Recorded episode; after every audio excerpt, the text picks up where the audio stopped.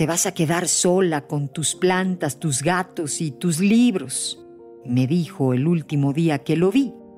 Pero de hace dos meses para acá, los días transcurren mansos y un gato duerme al sol, mientras yo con las manos en la tierra pienso el poema que voy a escribirle para contarle que en esta casa estamos muy bien, muy felices, los gatos, las plantas, los libros y yo.